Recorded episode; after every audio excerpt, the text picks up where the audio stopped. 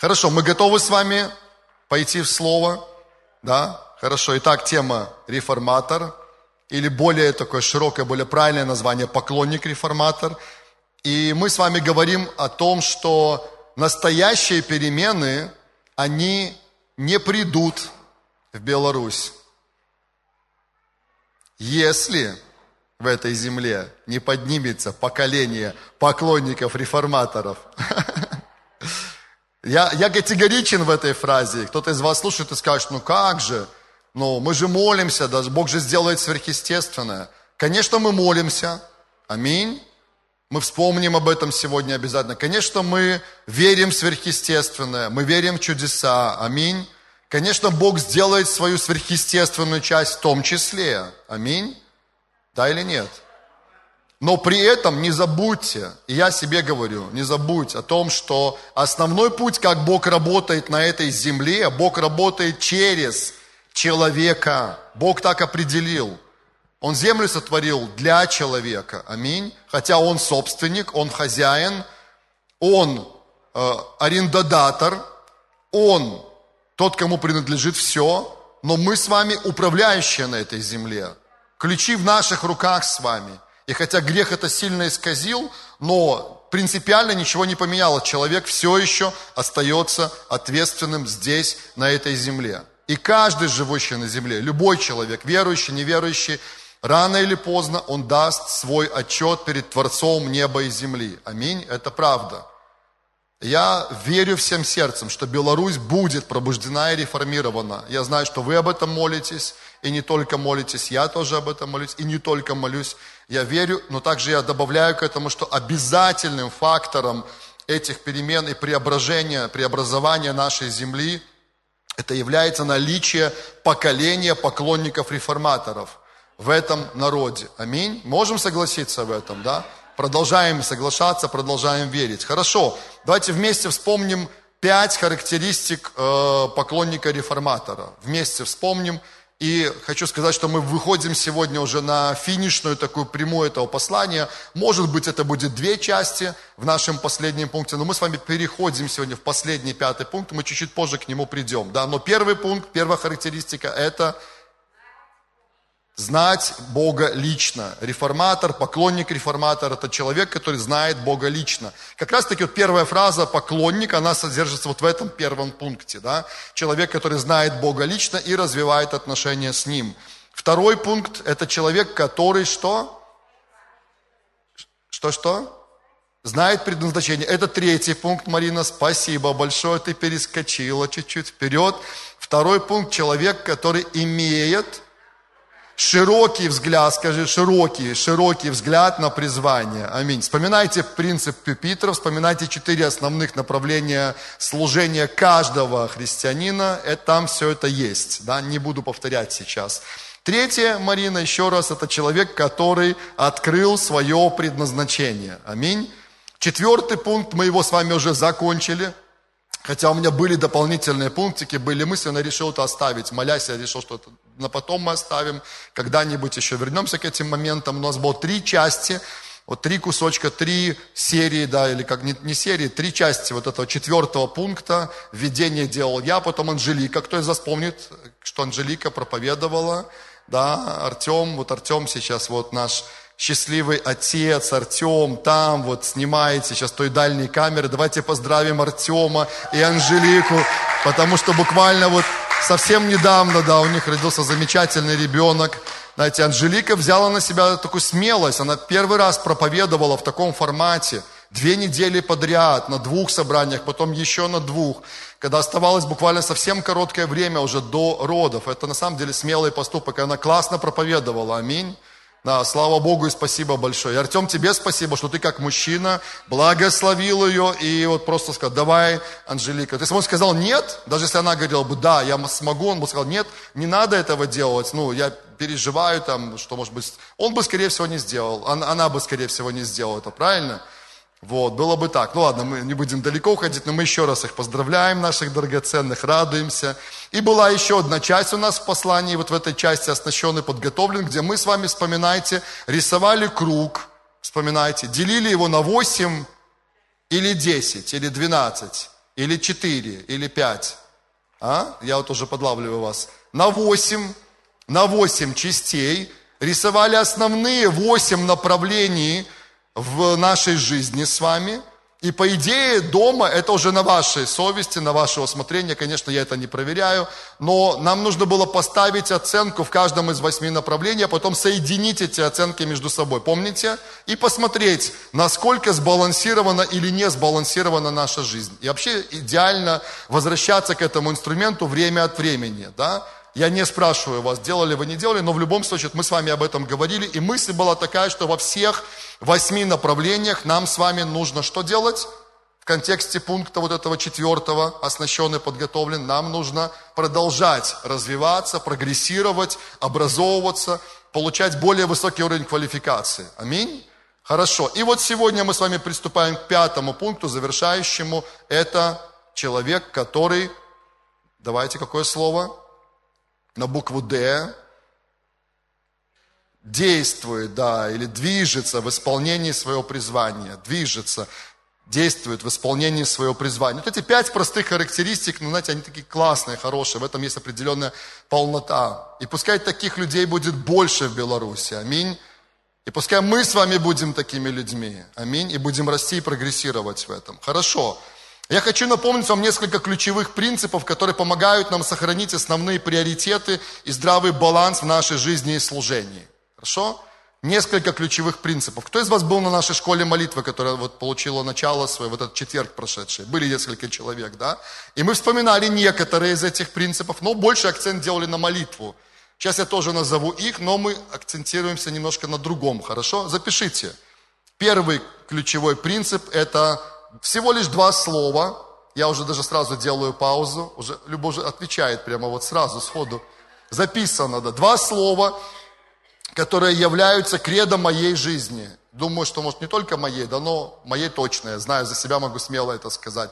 Два слова, от которых у меня всегда мои духовные усы навостряются. Да, помните какой-то Рокки в мультфильме, который слышал слово Рокки, мультфильм, слово и усы пяу.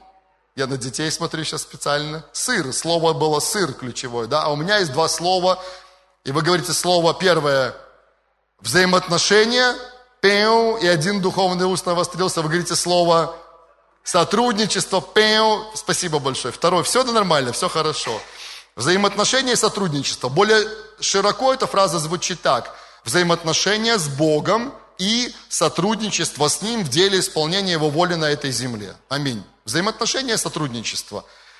Я тоже скажу категорично сейчас, я верю, верю абсолютно всем своим сердцем, что каждый человек, который рождается на этой земле, без исключения, каждый, у него есть две главные цели, два главных призвания, все без исключения. Первое, люди рождаются для близких отношений с Богом. Кто из вас не забыл, что у нас было на прошлой неделе? Кто у нас проповедовал? Сергей Шедловский, лидер движения искателей Бога. Я могу долго рассказывать про него, тем более у нас есть такой же хороший опыт и путь, который мы прошли в дружбе, в отношениях, в служении тоже. Я скажу вам, что это удивительно, это чудо на самом деле, что Бог в том числе поднял и это служение, движение искателей Бога, у которого есть главная цель – помочь людям построить эти близкие отношения с Богом. И Бог поднял это служение в масштабах мира, можно сказать, смело. Аминь. Э, э, э, это, это все, это как одно из подтверждений того, что для Бога это очень важно, чтобы как можно больше людей строили близкие отношения с Ним. Аминь. Запишите Евангелие от Иоанна, 17 глава, 3-4 стихи. Алена, ты помнишь, когда Вениамин проповедовал, да, первые все годы? Наверное, это было самое часто используемое местописание, которое, мне кажется, он почти на каждой проповеди использовал. Иоанна 17.3. «Да знаю тебя, единого истинного Бога». Ну, я начну сначала даже, более правильно сначала прочитать. «Сия же есть жизнь вечная, да знаю тебя, единого истинного Бога и посланного тобой Иисуса Христа». Аминь. Помните, да? Знаете, это вот как с молоком матери, да, так как-то сказать, со словом пастора, да, в меня это вошло, вот, я думаю, что и вас тоже, кто от начала, особенно этой поместной церкви, это просто вошло и стало нашим ДНК. И вот послание о близости с Богом, о познании, это, это вот наша часть. Аминь. И напоминаю вам, что слово «да знают», оно имеет в виду не просто знание на интеллектуальном уровне. Вы что-то прочитали о Боге, вам что-то рассказали о Боге, вы от кого-то услышали о Боге. Это хорошо, это неплохо, нормально, что мы слышим о Нем. Аминь, это классно. Я тоже проповедую о Нем. И, и еще раз говорю, что это важно быть с Ним, знать Его. Аминь. Но да знают, это означает познание на личном опыте, познание как взаимное проникновение, как ваши личные близкие отношения с Ним. Написано, Адам познал Еву. Вы думаете, это что? Это просто он книжку про Еву прочитал? То раз и ребенок еще после этого появился. О, прочитал книжку, ребенок появился. Кто-то рассказал ему про Еву, оба ребенок появился. Нет, мы же все понимаем, да, что это, речь о чем-то более близком, о каком-то более э, 18 плюс, пи-пи-пи, дальше не продолжаю, хорошо, о чем-то более близком, в результате чего появляется плод. Так и близости с Богом всегда будет плод у людей. Аминь. Всегда будет плод. Невозможно быть с Богом, переживать отношения с Ним, и чтобы не было какого-то плода в этих отношениях. Это просто невозможно. И четвертый стих еще раз Иисус говорит дальше. «Я прославил Тебя на земле, совершил дело, которое Ты поручил мне исполнить». И, знаете, это не случайно, что эти два стиха, они вот идут один за другим. И третий стих говорит о чем? О близости, о познании, о взаимоотношениях. А четвертый стих говорит о призвании, о деле. Я их только так сейчас использую. Я говорю о третий, четвертый стих – вместе, в соединении, взаимоотношения и сотрудничества. Я бы мог вам привести десятки мест Писания. Моя коллекция, она увеличивается постоянно.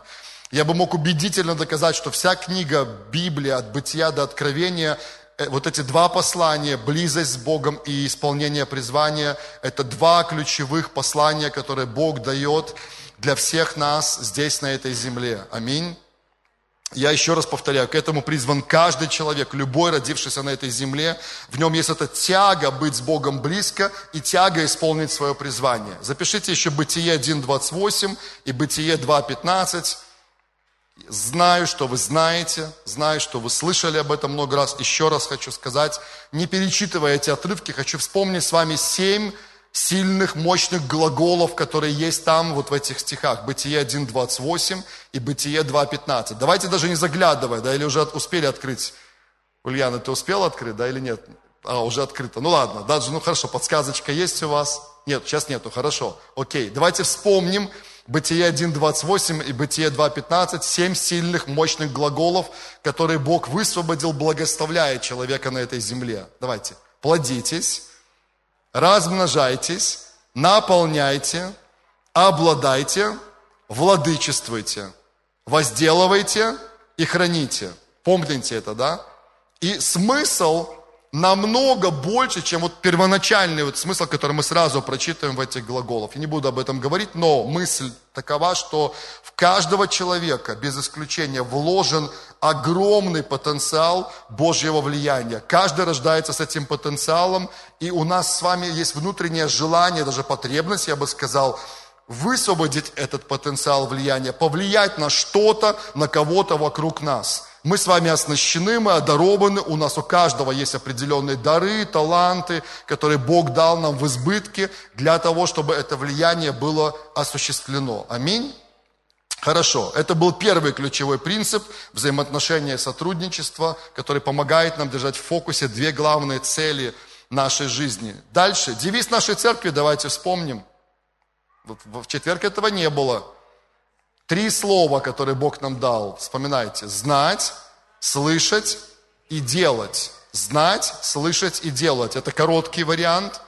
У нас даже есть такое красивое, классное ну, лого, да, где мы это все так красиво сделали. По-моему, Денис Олейник это делал, один из таких выс... профессионалов высокого уровня в своей сфере, в которой Бог его поставил.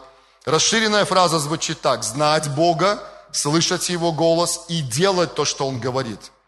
Видите, в этой фразе есть полнота определенная. Мы говорим о близости с Ним, мы говорим о слышании Его голоса, о взаимоотношениях, да, диалоге, общении с Ним. И мы говорим о том, что важно делать то, что Он нам сказал. Аминь. И, кстати, для меня было удивительно, несколько лет назад я узнал, что движение искателей Бога, опять же, вспомню про Сергея, вспомню про то служение, которое он представляет, у них точно такой же девиз. И знаете что? Мы друг у друга не переписывали. Бог так это сделал удивительно. Знаете почему? Потому что в конце 90-х мы находились вот в одной атмосфере. Мы слышали одни послания, и в то время Бог особенно закладывал это в наши сердца также – и я был удивлен, когда узнал, что вот эта формулировка, она одинаковая для нас. Это тоже интересно. И также это тоже, ну, как просто такое маленькое подтверждение того, что это важно для всех нас. Когда вы будете продолжать строить ваши отношения с Богом, когда вы будете продолжать идти в свои тайные молитвенные комнаты, когда вы будете продолжать ходить с Богом 24 на 7, быть такого не может, чтобы вы что-то не услышали от Него. Вы постоянно что-то от Него слышите, правда? Такого просто быть не может, чтобы в Божьем присутствии вы не, ну я не боюсь этого слова, зачали что-то от Духа Святого. Помните послание, да, э, «Ты родишь»? Помните это послание, да? Когда-то Ладона Осборн проповедовала его здесь, в 96 году. В 96 она говорила про зачатие, сверхъестественное зачатие Духа Святого. Что она имела в виду, чтобы было правильно понято это, да, когда мы получаем от Бога Слово, которое Он вкладывает в наш дух, мы получаем от Него какое-то видение, какую-то картину, какую-то мысль, которую Он сеет внутрь нас. Мы реально, мы зачинаем от Духа Святого, вынашиваем это, и потом, что нам нужно сделать с этим? Осуществить, исполнить то, что Бог нам показал. Аминь. Кто из вас переживал такое же в своей жизни? Я, ну, не, ну да просто поднимите свои руки так, чтобы я понял, что я не один тоже. Кому из вас Бог давал эти идеи, планы, стратегии в ваше сердце, и вы не успокаивались до тех пор, пока вы не реализовывали это. Но видите, в этом есть целостная картина – Знать Его, слышать Его и делать то, что Он говорит. В этом есть полнота определенная. Это второй принцип. Да, я делаю акцент на слове «делать», потому что мы находимся в пятом пункте нашего послания, что поклонник-реформатор – это человек, который действует, который делает то, что Бог ему сказал, реализует призвание. Аминь. Хорошо, и еще один принцип запишите. Третий принцип, тоже достаточно известный для вас, это принцип МСД. МСД. Вот об этом я в четверг говорил, но акцент был на молитву. Сейчас мы сделаем акцент больше на делании. МСД. Расшифровка какая? Вспоминайте. Молитва, слово и дело. Молитва, слово и дело. Я хочу сказать, вот расшифровать этот принцип еще таким образом, что для того, чтобы что-то изменилось в нашей жизни или в нашем окружении, это твоя семья, церковь, общество, народы и так далее.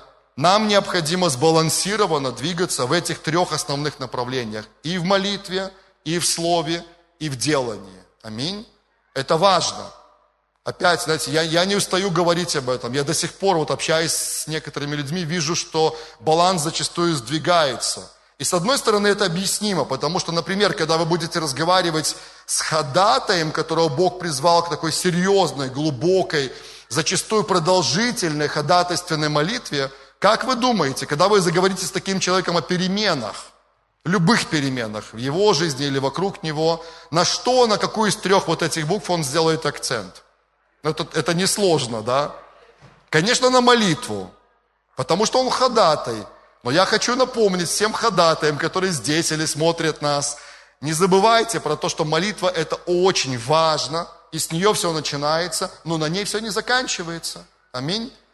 Если вы будете разговаривать с человеком с даром учителя, Бог дал ему именно дар учить из Слова Божьего, как вы думаете, на какую букву он сделает акцент? На «С», конечно, слово, он скажет, слушай, да, классно, молитва, конечно, здорово, Делать, конечно, важно, но вот слово глубокое, слушайте, глубокое, систематическое изучение слова, тоже продолжительное, большое, да, такое многоуровневое, это, это, это самое важное, он скажет вам. И это понятно через специфику его дара, но и этим людям нужно помнить про молитву, не забывать про это, аминь, и проводить время в молитве тоже, да. Это важно. В слове, конечно, это для них понятно. И делать что-то. Когда вы встречаетесь с дарами, да, которые больше настроены на действие, например, евангелисты, да, вот это один из таких даров, миссионеры многие, да, они очень настроены на действие. на делание, да, и они тоже, я иногда слышу от них, что, ну, что вы там молитесь и молитесь? Вы что, думаете, пробуждение Беларуси вымолить таким образом? Толку, что вы молитесь, надо проповедовать Евангелие. Они правы в том, что они говорят? Отчасти, отчасти, да. Почему? Потому что нужно и молиться, и говорить Слово, и делать что-то. Аминь. Опять. Ну, я напоминаю, специально себе напоминаю вам, должен быть в этом здравый баланс. Но сейчас мы делаем с вами акцент на третий пункт, на букву «Д», на, на, на делание. Аминь. Поэтому мы дальше говорим чуть больше о делании сейчас. И запишите, хочу напомнить вам девиз Бенедикта Нурсийского, который жил в шестом веке от Рождества Христова, шестой век от Рождества Христова. Он основатель одного из монашеских орденов, да, которые были здесь созданы на этой земле. Ну, не белорусская, я имею в виду, да, они, наверное, может быть, и действовали тоже, но где-то в другом месте были основаны. И на латыни это звучит примерно так. «Ора et labora». «Ора et labora». Перевод на русский язык означает «молись и...» Вспоминайте, трудись, да, даже в рифму сложено, молись и трудись. Молись и трудись. Тоже такой, знаете, балансирующий принцип, да, он тоже помогает нам не забыть про это не забыть про это. Молись и трудись. Хороший такой был. Они старались так и поступать. Вот этот орден, который он основал, они достаточное время проводили в молитве, они много работали, много трудились и видели неплохой результат своего труда. Аминь. Хорошо, еще запишите книга «Исход», начиная с 24 главы и до самого конца, наверное, всей этой книги. Напишите «Исход 24 плюс». Только потом, когда будете перечитывать, думать, что это такое возрастное ограничение, книгу «Исход» можно читать только тем, кто старше 24. Но там есть на самом деле такие очень серьезные, жесткие места Писания. Правда, отрывки, не, не, не всегда понятно, не всем можно это вместить. Есть такое. Но я имею в виду 24 глава и дальше. И там нам важно вот что вспомнить. Смотрите. Исход 24 – это та глава, вот, где мы читаем о том, что Бог зовет Моисея взойти на Гору, да, правильно, гора. И гора это первый подпункт здесь, запишите, гора. А, что такое была гора для Моисея, как вы думаете, помимо того, что это была физическая гора? Это было место, надо продолжить фразу, спасибо большое, место встречи с Богом. Это место, в котором, на котором, да, на горе Моисей встречался с Богом. Место, где Бог так очень серьезно говорил с Моисеем, достаточно долгий период времени, и он что-то показал, показал Моисею на этой горе и сказал ему что-то. Моисей что-то увидел в этом месте Божьего присутствия, да, где Бог явил свою славу на этой горе. Давайте вспомним, что Моисей увидел там. Божью славу, но это чуть попозже там немножко – Скинию, Оля, так тихонько, скромно, но я услышал, как ты сказала тихонько, скинию, скинию, да, скинию я, я транслирую в микрофон, запишите, да. Второе слово здесь увидел для нас важное. Первое слово это была гора, да, Моисей взошел на гору, и там он увидел в Божьем присутствии скинию, и Бог говорил с ним. Я провел исследование, я несколько лет назад вам об этом говорил, хочу повторить эту мысль. Для меня она очень интересная показалась. Запишите, если хотите, статистика небольшая. А, с 25 по 27 главы книги Исход, с 25 по 27, примерно в 42 стихах, примерно в 42 стихах встречается одно и то же слово. Оп, я замолкаю. Но это реально сложный вопрос. Это сейчас вам надо либо вспомнить, какое слово там встречается, да? Вы же хорошо знаете книгу Исход с, 24 по, с 25 по 27 главы. Или вспомнить то, о чем я проповедовал несколько лет назад.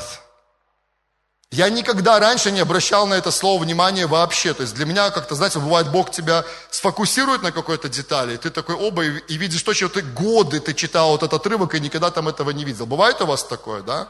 Бывает? Это, вот, вот, это одна из причин, почему я люблю Слово Божье. Оно настолько многогранное, многоуровневое, многослойное, я бы сказал. Вы читаете знакомый отрывок в который раз, и вдруг, оп, вдруг, в какой-то момент, откровение, да, то, что мы называем откровением, Дух Святой фокусирует твое внимание на какой-то детали, на каком-то слове, на какой-то мысли, на какой-то концепции, и ты видишь то, чего ты раньше там не видел – Я годы читал эти отрывки, но не могу вам честно сказать, что я часто читал книгу «Исход». Не та книга, которую я часто перечитываю, но перечитывая, и там такая, для меня, извиняюсь, простите, на тот момент такая скучная концепция. Вот, и там просто все-все вот эти детальки, которые нужно было построить в Скинии. И вдруг мое внимание Дух Святой обращает на один глагол. Спасибо, да. Таня, ты? Да, спасибо. Слово, или Люда, ты, кто сказал? Люда сказала, сделай, запишите. Это важно. С 25 по 27 главу в книге Исход, примерно в 42 стихах, в некоторых стихах не один раз, то есть если чисто на слово смотреть, на глагол, это больше будет по количеству. Это несложно проверить. Любая ваша электронная Библия, у вас есть поисковик. Просто вводите это слово, ограничение по главам и читаете. Все, ничего, ничего сложного вообще. Любой это может сделать. Может, вы уже это и сделали больше, чем я это делал, и отлично. Слово «сделай». Я начал думать об этом. Господи, что ты, ну, что ты хотел сказать? Ты показал Моисею, ты дал ему план в деталях, и ты дал ему повеление, дал ему указ такой, наказ сделать это, то есть осуществить это. И вот представьте картину, мы уже на первом слоге тоже так прикалывались немножко по этому поводу. Заканчивается время пребывания Моисея на горе. Моисей спускается с горы, я не знаю, как это было детально. В любом случае это было записано. И представляете, Моисей спускается с горы, собирается весь народ, и они спрашивают, Моисей, ну что, что там было? Я опускаю те вот нехорошие подробности, которые там были. Помните, когда он спустился, вот все эти дела, опустим это сейчас в сторону, не будем об этом говорить. Вот. Но потом, когда все уже прошло, когда все пришло в нормальное такое состояние, а, люди обступают его со всех сторон, говорят, Моисей, что ты там слышал, что ты там видел? И Бог говорит, вы не представляете, точнее Моисей говорит, вы не представляете, Бог показал мне потрясающую картину. Я видел такое необычное устро... такое строение, да, очень необычным образом устроено. И Бог по деталькам, до мелких деталей показал мне, как это все должно быть устроено. И постоянно говорил мне одно и то же слово, один и тот же глагол. Сделай вот так, сделай вот так, сделай вот так, сделай вот так. Я даже записал это сейчас, ну, типа, да, мы просто сейчас с вами гипотетически так представляем, да, эту картину. И вот этот свиток, вот это описание, даже схема нарисована. И весь народ такой, вау, классно, круто, Бог говорил с тобой, Моисей, супер, да, Бог говорил со мной. Он показал тебе потрясающую картину, да, показал, великолепно. Ты даже записал, да, ты нарисовал схему. Давайте прославим Господа. И начинается такой, знаете, древнееврейское такое, ах, настоящее прославление с танцами, потанцевали, попрыгали, порадовались. Скрутили свиток и положили на какую-то полку. И на месяц, два, три забыли про все это. Проходит время, о, Бог же говорил нам что-то, да, из того, что там, ну, вспоминают, как эта история была, забывается уже по чуть-чуть. Давайте откроем свиток, давайте, открыли свиток – Прочитали еще раз, вспомнили детальное описание скини, посмотрели на схему. Давайте прославим. Господь дал нам потрясающее слово, классную идею, классный план, классную стратегию. Ух, опять еврейское прославление, понимаете? Я ставлю многоточие. Прошел год, два, три, пять, сорок, пятьдесят, сто. Свиток на месте, регулярно прославляем Бога, благодарим Его за замечательный план, замечательную скинию, замечательную идею, которую Он нам дал. Чего-то не хватает в этой картине. О чем мы с вами сегодня говорим? Поклонник реформатор – это тот человек, который делает, который исполняет, который реализует то, что Бог ему дал, то, что Бог показал ему. Аминь. И слава Богу, мы читаем с вами, я уже здесь в своем конспекте не писал, но я хотел бы вам сказать об этом. У меня есть в другом конспекте расширенная версия, статистика вот по этому вопросу. Сами найдите тогда следующие главы, где написано о том, что они реализовали проект. Скажи со мной, реализовали проект.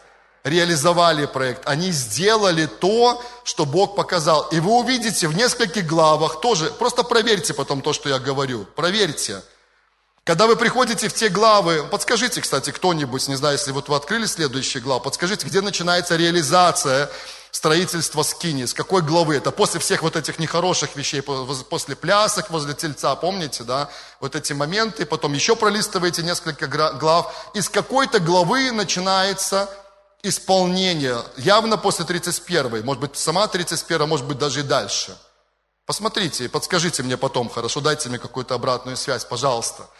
Нужна помощь ваша, иначе онлайн, когда он смотрит, скажет, ну, как бы, а где продолжение, где глава, с которой начинается реализация строительства скинии? Скажут, что мы не полный исход проповедуем, понимаете? Поэтому подскажите, пожалуйста, или напишите нам в трансляции тоже, с какой главы начинается реализация строительства скинии? Еще пока нет ответа, да, но найдете. Вот на что обратите внимание. С этой главы и ближайшие главы, где описывается, как они построили скинию, там тоже есть один глагол, который встречается почти в каждом стихе. И встречается, может, даже еще больше раз, чем я вам назвал, как слово, ну, было повеление на будущее, в будущем времени сделай, как повеление Господа. Сколько раз встречается? В скольких стихах? Кто из вас записал? До этого. 42, правильно, в 42 стихах. Так может даже еще большее количество раз. Знаете, какое слово встречается? То же самое. То же самое слово, но уже в каком времени? Уже в прошедшем, совершенном. Как это будет звучать? И сделали они вот это, и взяли вот там из таких-то веревочек, сделали вот то-то, такие-то петли взяли и сделали. И там слово «сделай» вы увидите почти каждом стихе. Посмотрите, задайте в поисковик или просто вручную посчитайте, вы удивитесь.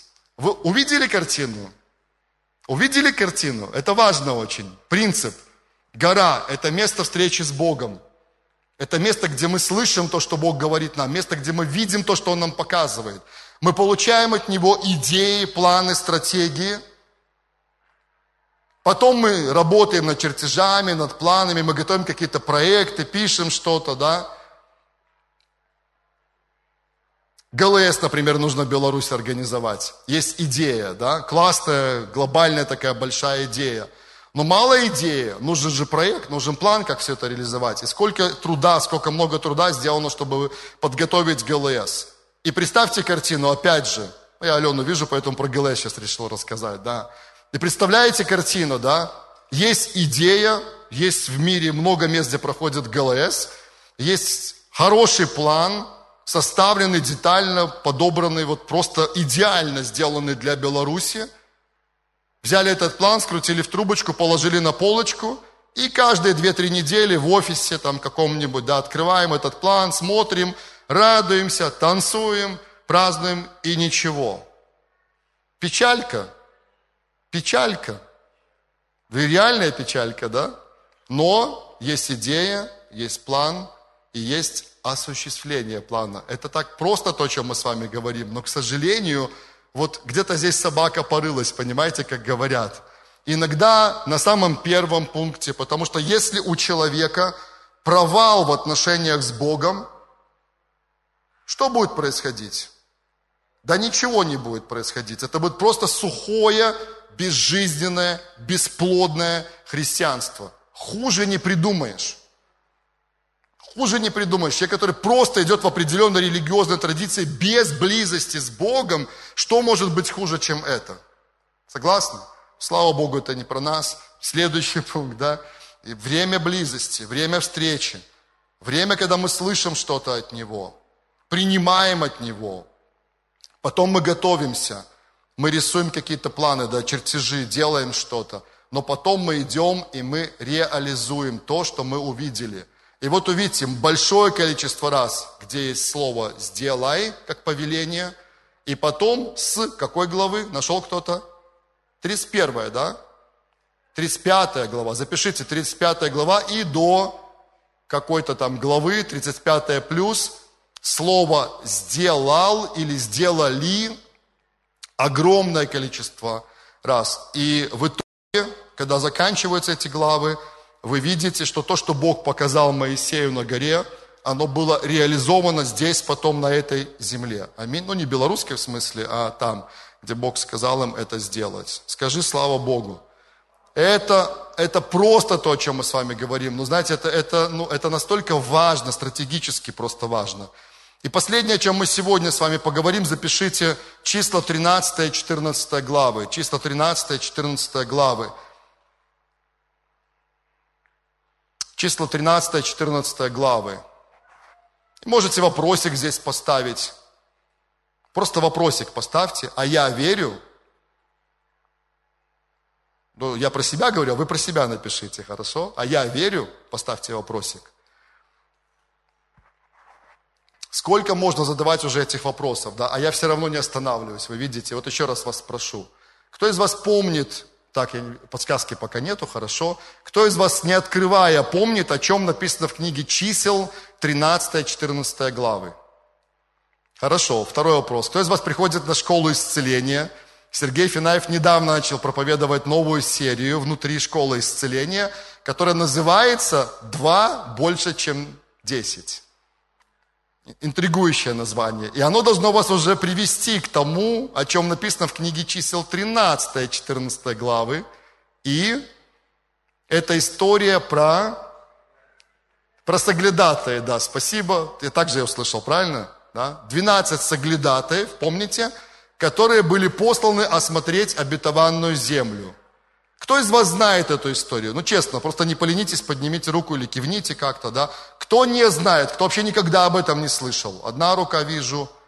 Все, одна рука. Тодор, мы сейчас вот специально для тебя такой небольшой обзор. Да, кто-то две руки, кто-то такой поднимает чего, ты что же не знаешь, да? Да, спасибо большое. Друзья, я, я не буду сейчас читать отрывки. Я очень люблю эти две главы. Они непростые, они сложные главы. Там есть драматический такой очень серьезный момент, печальный очень момент.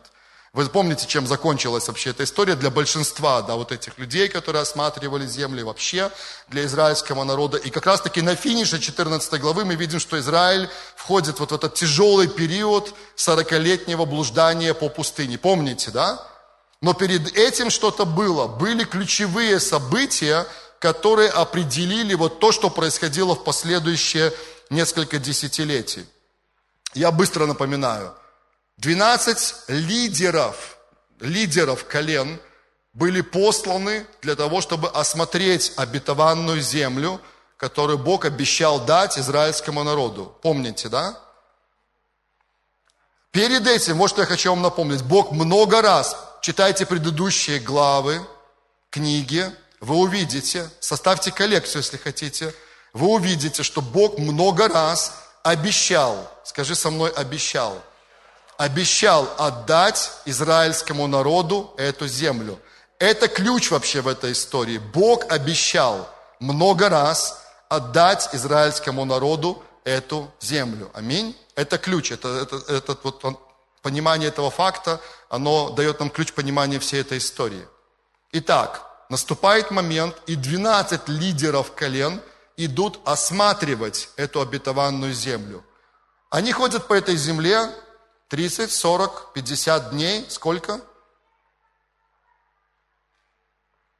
По числу лет потом они получили наказание хождения в пустыне. 40 дней, правильно, они ходят по пустыне, ну не по пустыне, а по этой земле обетованной осматривают ее и возвращаются оттуда. Да, это все чисто 13-14. Когда они вернулись, между ними было согласие, между всеми 12 было согласие по тому вопросу, что эта земля, друзья, какова? Хорошая, скажи, классная, хорошая земля, да, реально классная земля. А им всем понравилась эта земля. Аминь. Помните, я просто, вы же знаете, я тоже знаю, все детали, но с большего помню. Хорошая, классная земля, даже очень хороша. Они сказали, земля, которую мы осматривали, очень хороша. Знаете, это не смотрел в значение слова оригинально, думаю, это реально классно, это просто круто там стоит слово. Я шучу, конечно, да, это тем более древнееврейские, а не греческие, неважно. Ни тот, ни другой я не знаю все равно. Вот. Но земля очень хороша. Аминь. В этом было согласие. Земля хорошая. Все они увидели, все 12 увидели определенные препятствия для завоевания возможного, да, вот, возможное, скажу так, препятствие. Тут надо такую важную деталь куда сделать, акцент важный, возможных препятствие, увидели возможное препятствие для завоевания этой обетованной земли. Давайте вспомним, что это были за препятствия. Великаны, великорослые люди, сыны Янаковы, спасибо. Можете в исследованиях почитать. Я недавно почитал, даже посмотрел пару комментариев в Ютубе. Очень хорошо по поводу этих великанов комментирует один баптистский украинский служитель. Забыл, к сожалению, фамилию его, но легко можно найти. Такие очень классные, хорошие комментарии, очень глубокие комментарии дает. Это больше картину видишь. Реальные великаны, великорослые люди. Что еще было препятствием? Стены, укрепленные города. Что еще? Ну, в принципе, укрепленные города, великаны. И, в принципе, да, вот просто территория, которая была хорошо защищена от вторжения, да? Понимаете эту картину? Это все, все 12 увидели одинаково. Итак, все знали про Божье обетование, всем понравилась земля, все увидели одни и те же препятствия. Помните? Но, я делаю вот это маленькое, но там так и есть, но 10 из 12, они приняли, ну, как сказать, определенное решение, или в них была сформирована определенная картина, определенное видение, что ли, в связи со всеми вот этими обстоятельствами. Они пришли к выводу, что они не могут завоевать эту землю по причине вот всех этих препятствий. Аминь? Вы помните эту историю. И два из двенадцати, вот почему, да, по итогу послание называется тоже два больше, чем двенадцать. И кто эти два? Помучаю вас немножко еще вопросами. Иисус Навин и Халев, конечно же. Иисус Навин и Халев. А более сложный вопрос, как звали Халева до того, как он был послан осматривать обетованную землю? Осия, да, и это было в послании Сергея, кстати. Тоже там есть важные моменты. Я не знал об этом никогда раньше, пока Сергей не рассказал об этом. Это, это удивительно. Я не буду об этом говорить, рекламируем школу исцеления. Приходите туда, там будет продолжаться эта серия. Вот. И два этих человека, Иисус Навин и Халев, они сказали, мы можем. В тексте Библии, когда вы читаете, в нашем, ну в русском переводе, всего лишь вот эти две маленькие буквы «не» они разделили, просто пропасть поставили между этими двумя и между десятью. Десять сказали, мы не можем, два сказали, мы можем. И знаете, почему они сказали, мы можем? Была одна главная причина, почему они сказали, мы можем. Они сказали, потому что Бог сказал нам о том, что это будет наша земля. Говорю своими словами, да просто пересказываю так, приближенно, да, пересказываю текст числа 13-14. Десять сказали, мы не можем, потому что есть препятствие, потому что есть что-то, что мы думаем будет препятствием для заво- завоевания обетованной земли. Мы знаем, чем закончилась история. Мы знаем, что с этими десятью произошло. Мы знаем, что с израильским народом мы знаем, что в пустыне происходило. Ну, мы читали Писание, да, это уже совершившаяся история. Друзья, пристегните ремни. На первом служении мы прошли этот непростой путь. Да, пристегните ремни. Сейчас на каждом сиденье приготовлены ремни специально. Знаете, вот мы читаем, да, вот эту историю. Ну, мы, да, киваем. У меня вопрос, такой честный вопрос к вам. Вы когда-нибудь читали эту историю, чисто 13-14, и внутренне так посмеивались, может быть, это не было внешне, там прямо такая улыбка, да, над этими десятью соглядатаями, и говорили, эх вы, какое там слово какое-нибудь там такое, никогда, только я один это делал. У, я единственный, кто над, над ними немножко посмеивался, да, и, и типа думал, эх вы, ребята, не то, что мы, я в духе Иисуса Навина и Халева – всегда. Ладно, не отвечайте, это вообще такое очень серьезно, просто подумайте об этом. А кто из вас когда-нибудь смеялся над израильтянами, которые бегали от Голиафа? И тоже, эх вы, мы же себя Давидом представляем в этой ситуации, да? Тем более мы знаем историю, мы прочитали от начала до конца, мы знаем, чем все закончилось. И мы такие, как Давид, тоже вместе ставим голову, ой, точнее, ногу на пораженного Голиафа, как в одном фильме, я помню, было, каком-то из моего еще, наверное, детства, подросткового времени. Какой-то здоровый ну, воин а, победил силача, отрубил голову, потом такой издыхлик подходит, такой раз, поставил ногу рядом, такой, о, только типа мы наш вместе как будто это сделали. Так и мы иногда, знаете, представляем, как будто это мы уже в этой победе тоже вместе. И мы прикалываемся иногда над этими людьми, которые бегают, и мы думаем, Саул, ты что, вообще что ли? Израильтяне, вы что, вообще что ли, ребята? Столько бегать от этого Голиафа. Было или не было, честно? Никогда. То есть вы в большинстве случаев читаете места Писания, вы себя больше представляли на месте тех, кто бегает от Голиафа? Не верю в это. Это же не про нас с вами. Мы все мечтаем на самом деле быть Давидом, правда, в этой истории? Мы все мечтаем быть Иисусом Навиным и Халевом. Это наша судьба с вами быть такими людьми, это правда. Это по Писанию. Это нормально для нас, представлять себя именно такими, да? Мы такие есть во Христе Иисусе, на самом деле. Но для таких, как я, которые прикалывались, да, и саркастично смеялись иногда над такими вот десятью или над теми, кто бегал от Голиафа, я вам хочу рассказать белорусскую нашу с вами историю. Кто из вас помнит о том, что Бог дал не одно и не два обетования для нашей с вами Беларуси? Есть какие-то, ну, есть какие-то откровения у вас, которые вы накопили, возможно, сохранили в своем сердце за эти годы прошедшие? Возможно, вы слышали, как епископ Вороненко Леонид молился и говорил много раз фразу «Беларусь омыта драгоценной кровью Иисуса Христа, возрождена, преображена силой Духа Святого». Было такое? Это та фраза, которая в мое сердце поселилась, я тоже живу. Может быть, кто-то говорил «Евангельская Беларусь» тысячи раз, не знаю, и вы это услышали в сердце своем. Да? Было такое? Алена кивает точно, да. Вы помните фразу «Евангельская Беларусь», да, которая звучала много раз? А вы слышали фразу, что Беларусь будет одним из центров поклонения Богу в Европе? Слышали? В 2009 году пастор Борис Черноглаз получил это слово на одной из ночных молитв. Я просто записал тогда это, я запомнил это. И эта фраза поселилась в моем сердце. И она живет, и я пророчествую, я говорю эту фразу и стараюсь сделать что-то для того, чтобы это происходило. А кто из вас слышал фразу, что Минск это город света и праздничных собраний – хвалы и поклонения. Может быть, вы перепутали, я не говорил, что это город светы, при всем уважении ко всем Светланам здесь, или кто нас будет смотреть.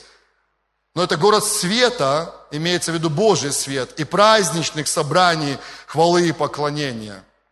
В 2000 году Бог дал мне это слово для нашей с вами, для нашего города Минска.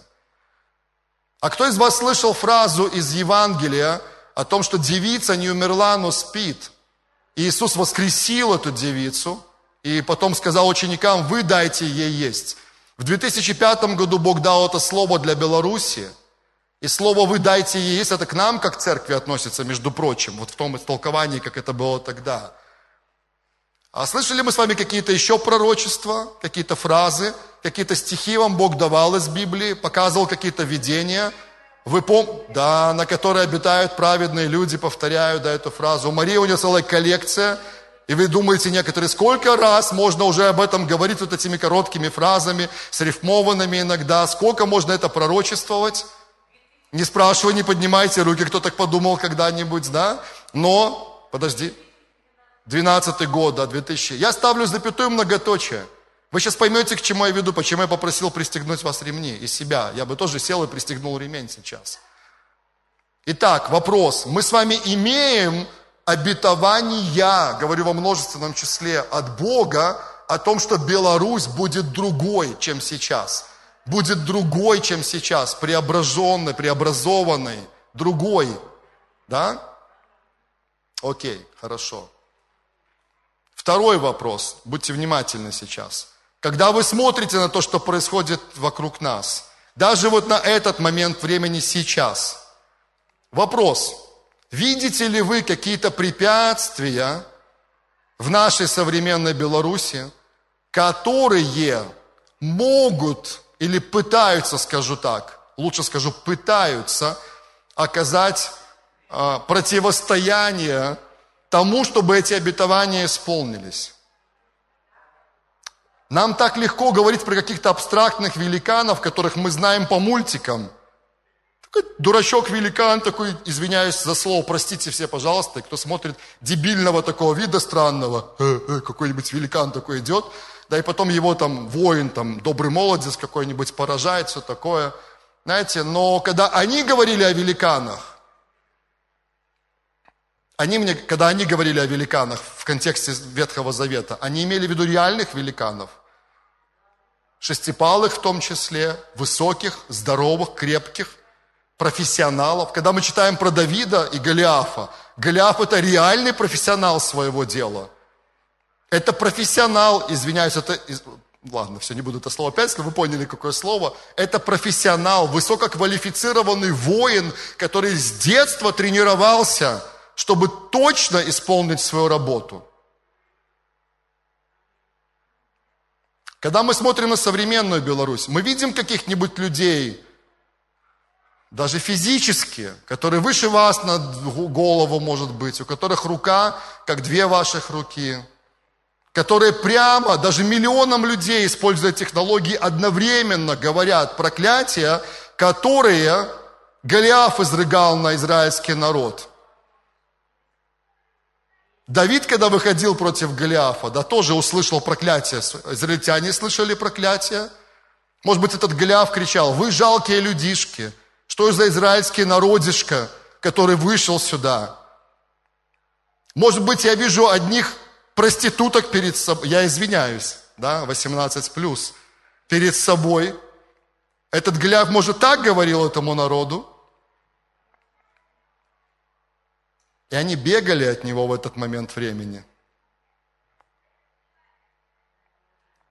Может, видели целое поколение подготовленных профессиональных воинов, которые готовы были сражаться, которые воины от юности своей, которые высококвалифицированно выполняют свою работу реально, по-настоящему, не щадят никого.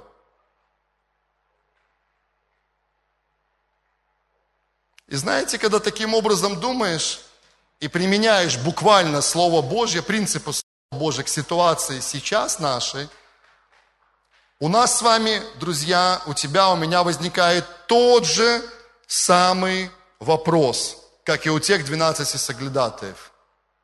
А я все еще верю тому, что Бог сказал.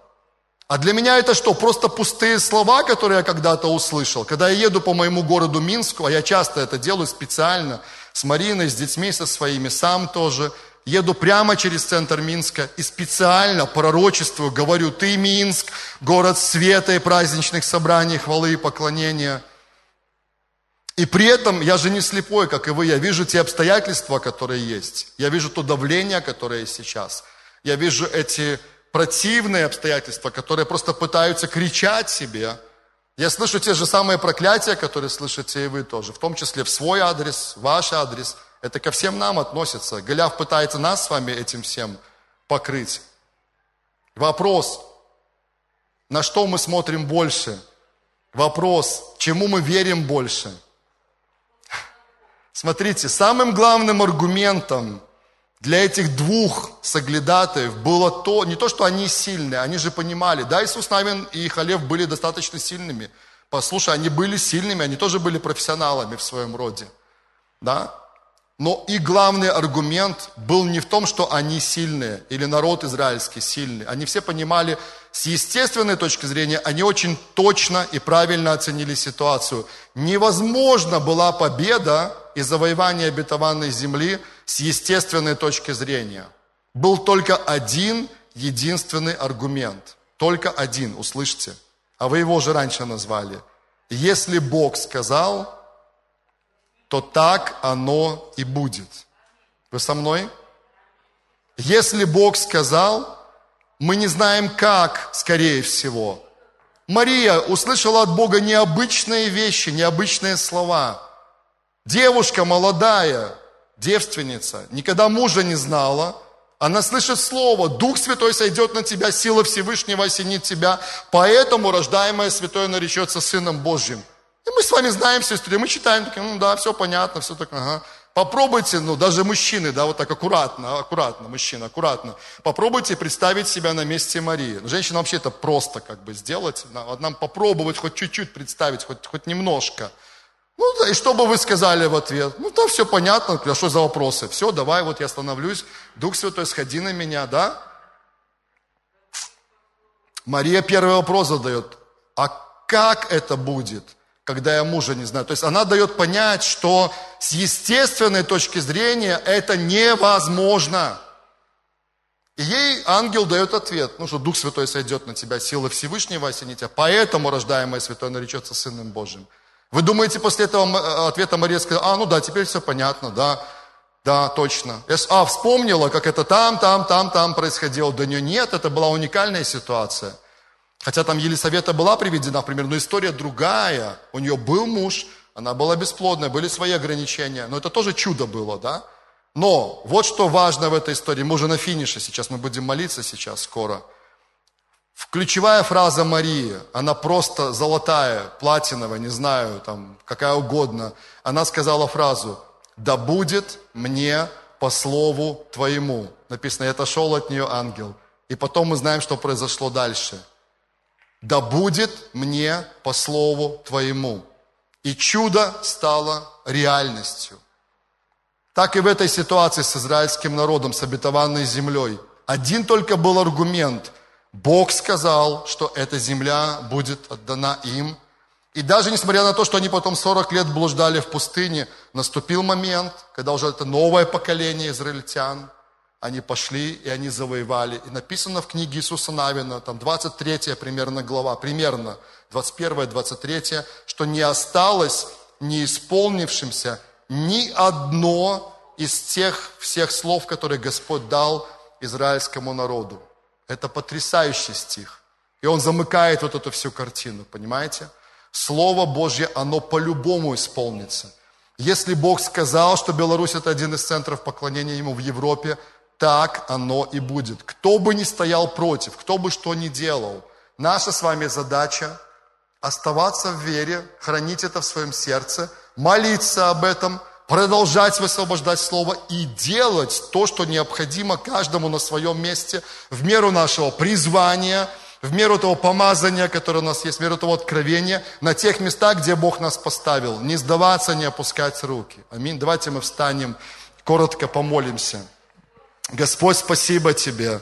Мы благодарим и славим Тебя. Благодарим. Ты продолжаешь учить нас, Ты продолжаешь работать с нашими сердцами, Ты продолжаешь работать через нас. И мы хотим в этой короткой молитве согласиться еще раз и пророчески сказать, что здесь, в Беларуси, в этом народе, поднимается целое поколение поклонников-реформаторов. Это те люди, которые знают Тебя близко. Это те люди, которые имеют широкий взгляд на свое призвание – принципе на призвание человека. Это те люди, которые открыли свое личное предназначение. Это те люди, которые оснащены и подготовлены, которые квалифицированы. И это те люди, которые действуют, которые движутся, которые имеют взгляд, Твой взгляд, Господь, на все, что окружает их во имя Иисуса Христа. И мы в конце еще раз в этот день реформации, мы молимся за Беларусь, мы благословляем, Господь, эту нацию, и мы говорим, что всякое слово, которое Ты сказал об этой земле, об этом народе, оно обязательно исполнится в свое время. Мы точно не знаем как. Мы видим обстоятельства, которые пытаются препятствовать этому, но мы знаем, что Ты Бог, для которого нет ничего невозможного. Мы понимаем, что сами по себе, по плоти, мы слабые, у нас недостаточно этой силы, но в Тебе, Господь, мы имеем невероятную силу Твоего Духа Святого и ту власть, которую Ты нам дал, наступать на змеи, скорпионов, на всю силу вражью в духовном мире, Господь, и это обязательно будет проявлено в физическом мире. Мы благодарим за Беларусь, которая знает Тебя, слышит Твой голос, идет Твоим путем, Беларусь, которая пробуждена и реформирована, Беларусь, которая становится одним из центров поклонения Тебе в Европе, Минск, который становится городом света и праздничных собраний, хвалы и поклонения, и многое другое, что Ты сказал. Во имя Иисуса доверяем Тебе, любим Тебя, славим Тебя, Господь. И весь Божий народ да скажет Аминь, аминь, аминь, аминь, аминь. Слава Иисусу. Слава Иисусу.